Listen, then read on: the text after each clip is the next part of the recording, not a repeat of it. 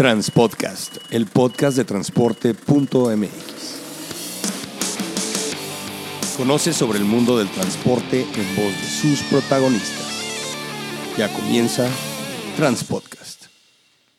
¿Qué tal amigos de Transpodcast? ¿Cómo están en esta nueva emisión de nuestro podcast que lo que busca es empoderar los temas que nos interesan a las personas que estamos relacionados en los temas de transporte y de logística? Hoy tenemos a un invitado especial, la verdad es que estoy muy contento de que esté aquí con nosotros, el director general de una empresa que muchos de nosotros conocemos que ha venido creciendo, que es una empresa de origen nacional, que es una empresa con espectro hacia el exterior, que es una empresa que cada vez invierte más y más y más para lograr su globalización. Y el día de hoy tengo a Ingro Babrikovsky, que es el director general de Estafeta en México. Ingo, ¿cómo estás? Muy bien, ¿y tú, Clemente? Bien, gracias. Bueno, pues aquí con la, con la encomienda de empezar a trabajar mucho los temas que pudieran ser muy interesantes para muchos transportistas y para personas que están involucradas en la logística. Eh, yo he seguido muy de cerca el desarrollo de Estafeta como una empresa que va cada día buscando nichos de mercado mucho más competitivos y uno en donde nos hemos dado cuenta últimamente que están creciendo mucho es en el tema del e-commerce. Desde hace como dos años tuvimos por ahí una primera plática en un desayuno en donde comentabas que pues esa era la meta. Platícanos acerca de este proyecto, bueno, no proyecto, de cómo van desarrollando este plan de, eh, de acercar a las personas que están tratando de abrir nuevos negocios al mercado por medio del e-commerce? Yo, yo creo que hay que hacer un, paso para atrás y, mirar a la logística y transporte en México, que siento que en general es un sector que todavía está muy subdesarrollado en México, por la razón que muchas empresas en México se encargan todavía de, de su logística con sus propios medios es decir, que tienen sus propios camiones, tienen sus propios almacenes y vemos que más y más se están preocupando por la por la calidad en, su transporte y em, también en los costos y buscan alternativas para, para mejorar esos dos aspectos em, para organizar el transporte y contratan para estos casos a, terceros como como empresas transportistas como esta estafeta Um, y esto es una gran oportunidad para, para todas las empresas del sector. Y ahora, adicionalmente a esto, vemos el desarrollo del, del comercio electrónico. Esto yo creo que es muy interesante también para las empresas transportistas porque con la misma venta del, del retail, del comercio, la cantidad de paquetes a repartir sube porque estos ahora en lugar de concentrarlos, con, consolidarlos en, una tienda, se tienen que llevar, directamente a la casa del, consumidor eh, final, que resulta en más, en más movimientos. ¿no? Eh, igual el, comercio electrónico en, México todavía está muy incipiente y por eso vemos tasas de crecimiento del 35-40% al año, que, es fuertísimo. Todavía podemos considerar que, que el volumen de venta del comercio electrónico en, México es muy chiquito.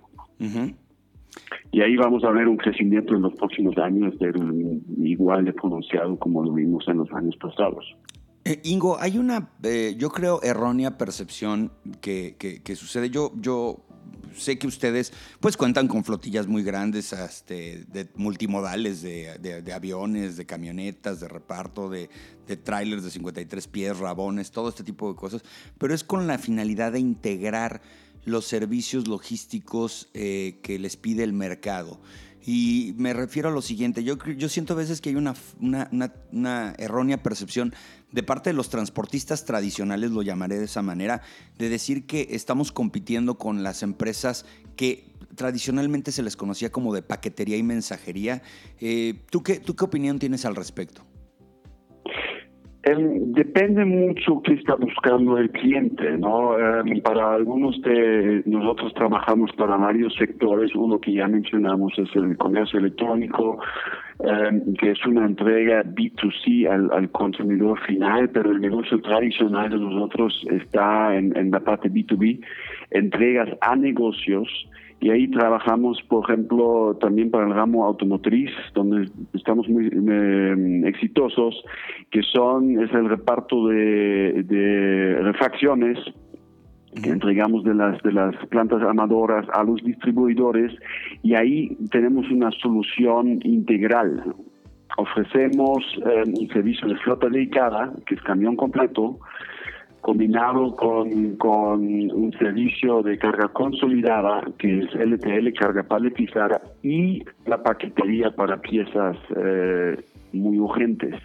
Y combinamos los tres servicios para que las refacciones lleguen a, los distribuidores y con eso podemos dar una, una solución de alta velocidad eh, y, y un costo menor comparado con una solución si reparto todo en, camión completo dedicado.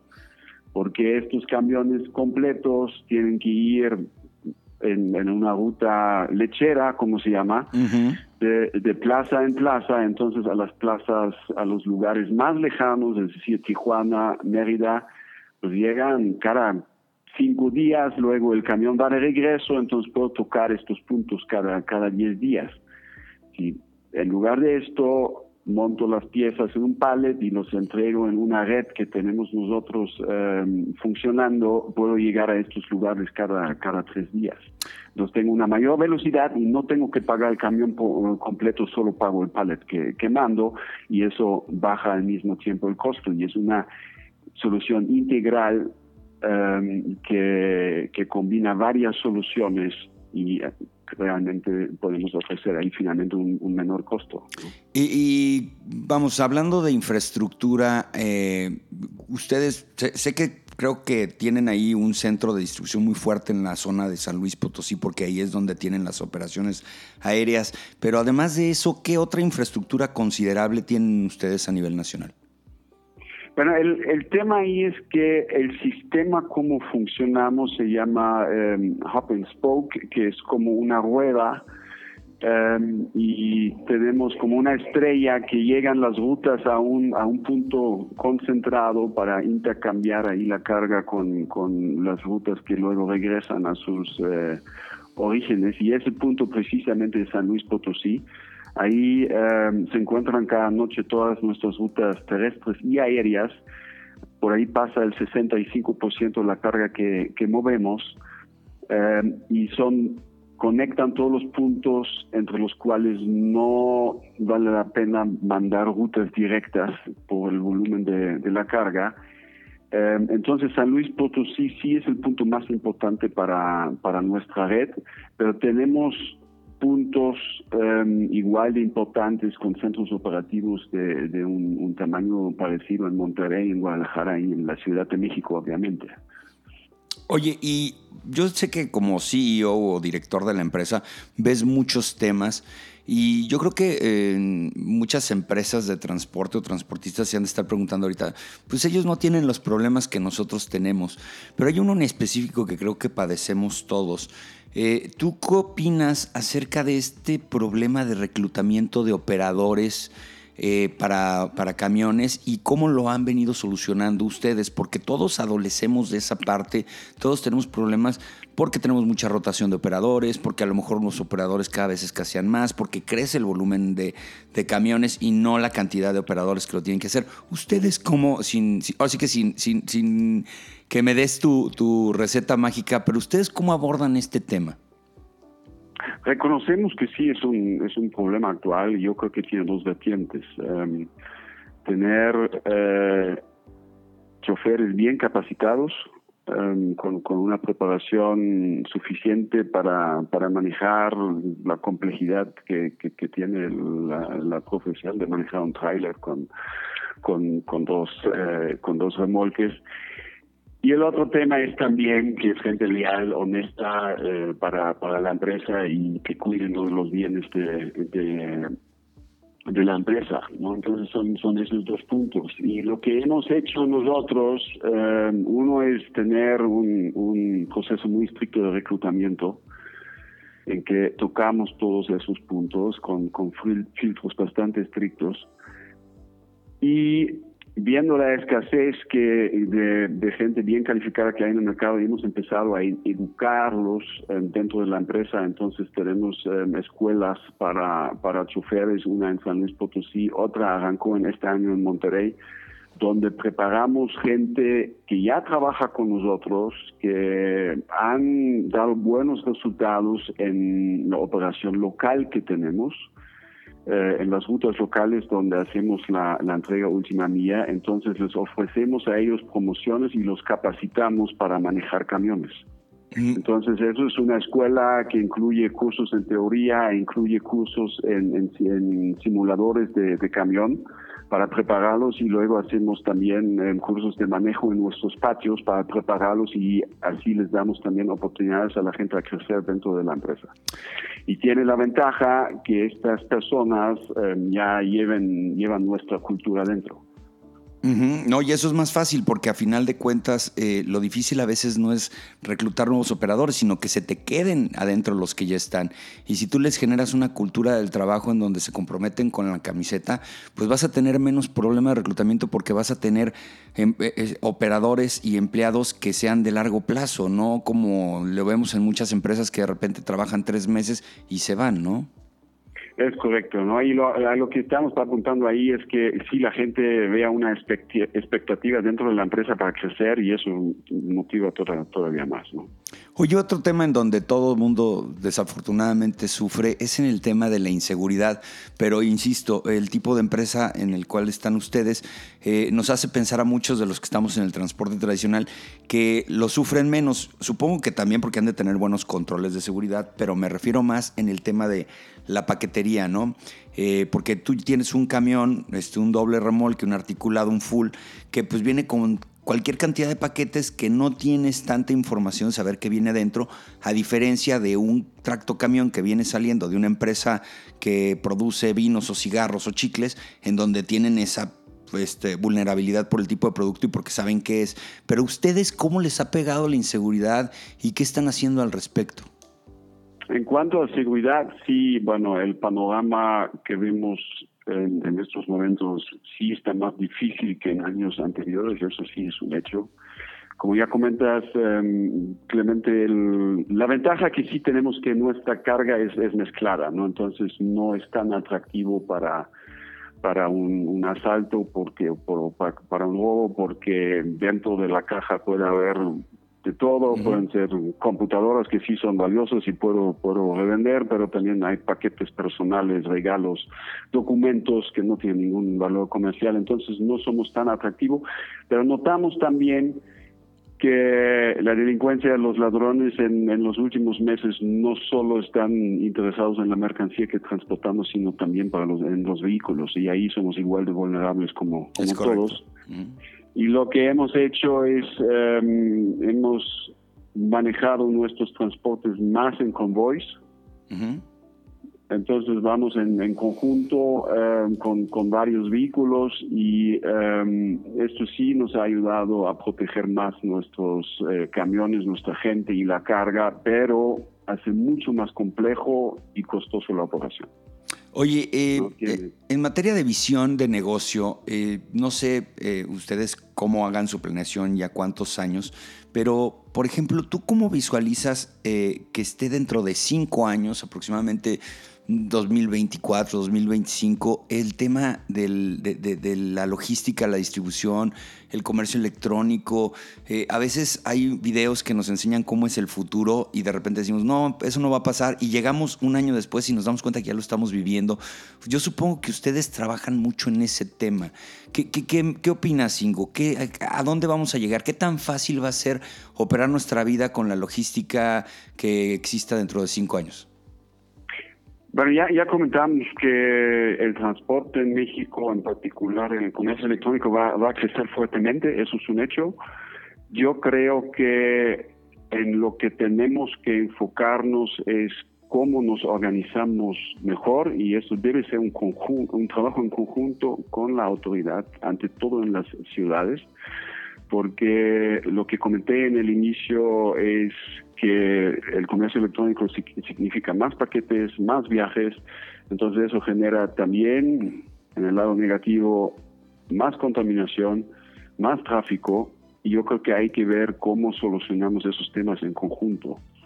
Em, y ahí una oportunidad que veo es buscar alternativas para, para entregas em, que no solo, no necesariamente es la casa particular del, del, destinatario, pueden ser puntos alternos como, como tiendas de conveniencia, como nuestros propios puntos de venta de, de estafeta Em, que, se pueden usar como centros de acopio, que se depositan los paquetes ahí y el destinatario lo puede recoger en uno de estos puntos cerca de su casa o cerca de su trabajo al horario que a él le conviene. Entonces es más comodidad para todos y baja también el, la cantidad de viajes.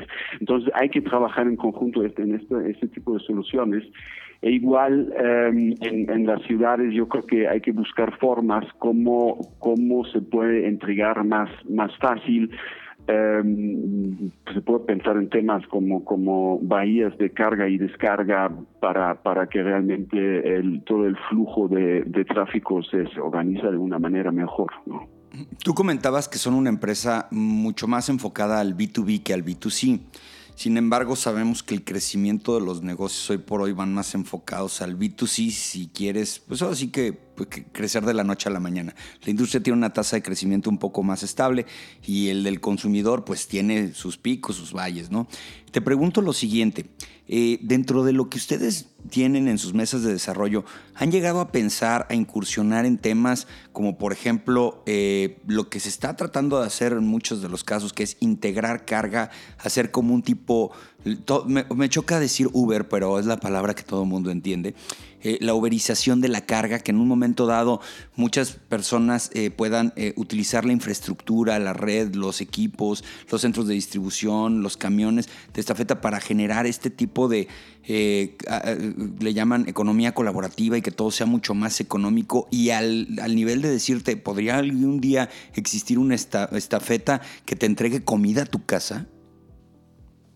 Yo creo que esto, bueno, son soluciones que en mi opinión son para un mercado nicho, que sí van a funcionar, pero en, mercados muy identificados, em, porque para un cliente de, transporte tradicional son temas em, muy importantes de la calidad de entrega, del cumplimiento, em, de la responsabilidad también de la, de la mercancía. Y es difícil asegurar esto con, con entregas em, de, ese tipo. Si lo hago con, con em, vehículos no uniformes con diferentes estándares de calidad, la gente no hay uniforme, no está capacitado, entonces se vuelve mucho más complejo.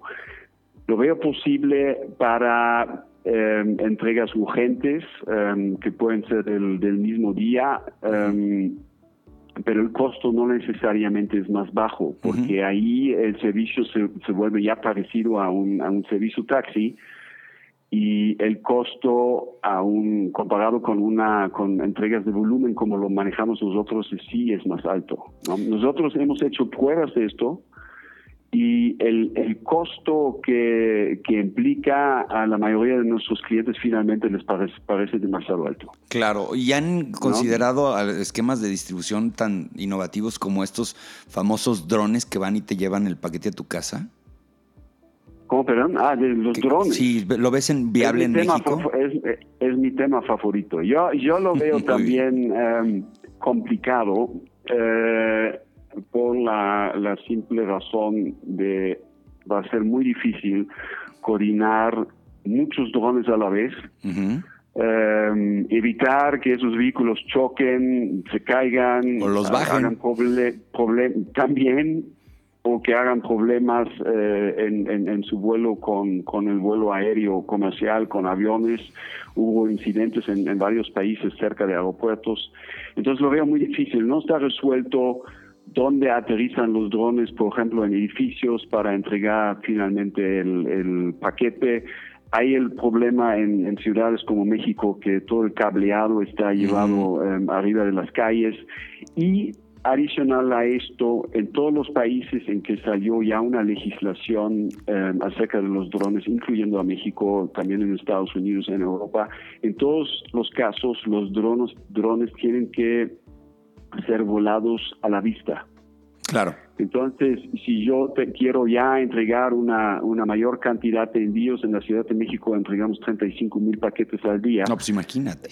Va, va, a ser imposible. Yo creo que sí los, los drones van a funcionar en tareas identificadas como eh, prioritarias, ¿no? Como un órgano vital para una para una cirugía, una cosa así o esto puede ser o una zona de desastre que quiero no tengo acceso quiero llevar medicamentos para eso puede funcionar muy bien pero yo creo que soluciones masivas en ciudades como la Ciudad de México lo veo muy muy difícil. Hay que mencionar que sí en Japón están trabajando en una solución eh, por parte de la empresa Rakuten que es una empresa como Amazon eh, en, en Japón en una solución que sí coordina los vuelos de muchos drones a la vez. Entonces, em, están investigando ese tema, cómo se puede solucionar y coordinar los, los vuelos de los drones. Entonces, sí hay investigación en eso, pero lo veo ya muy, muy en futuro, vamos a decir, cinco años o más. Oye, Ingo, eh, tú con tu capacidad de que tienes, ahora sí que, además de ser eh, extranjero y, poder tener esa referencia con Europa, eh, hay que decir a la gente que eres, de, eres alemán, el vamos a hablar de infraestructura en México. Eh, si tuviéramos que darle una calificación del 0 al 10 a México en materia de infraestructura y me tuvieras luego que decir quién tiene el 10, ¿qué me dirías? Oh, yo creo que la infraestructura en México es buena. Em, yo, le daría un 8. Em, las carreteras yo creo que son de muy buena calidad quizá el costo es alto, si lo comparamos con otros países, sí el costo es más alto que comparado con, carreteras en Europa, también de paga, si vemos por ejemplo Francia o Italia.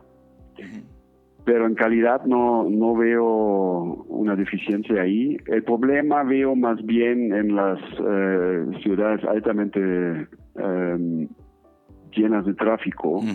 Y ese es yo creo que el, tema que hay que trabajar. La infraestructura urbana, ¿no?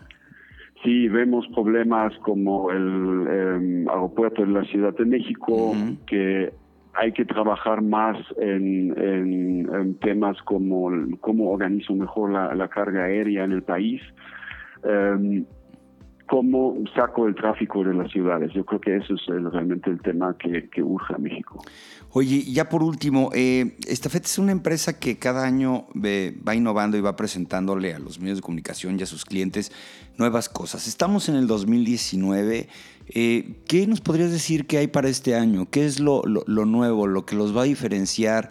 De la competencia que sabemos perfectamente que son empresas pues también grandes, competitivas, tienen un market share muy importante a razón de las empresas con las que están eh, compitiendo día con día. ¿Qué es lo que hay que eh, hoy día gritar acerca de esta feta para el 2019?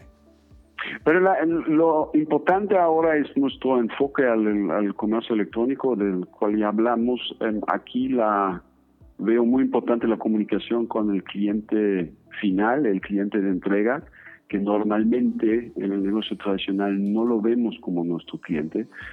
Pero aquí, como es a veces difícil identificar la, la, casa particular donde hay que entregar, porque puede estar en una zona residencial o la numeración de la calle es complicada, eh, necesitamos una, una comunicación con él eh, en, en, línea directa para solucionar problemas de entrega. Entonces, establecer esa comunicación vía WhatsApp o, o SMS, ese ahorita es el tema importante.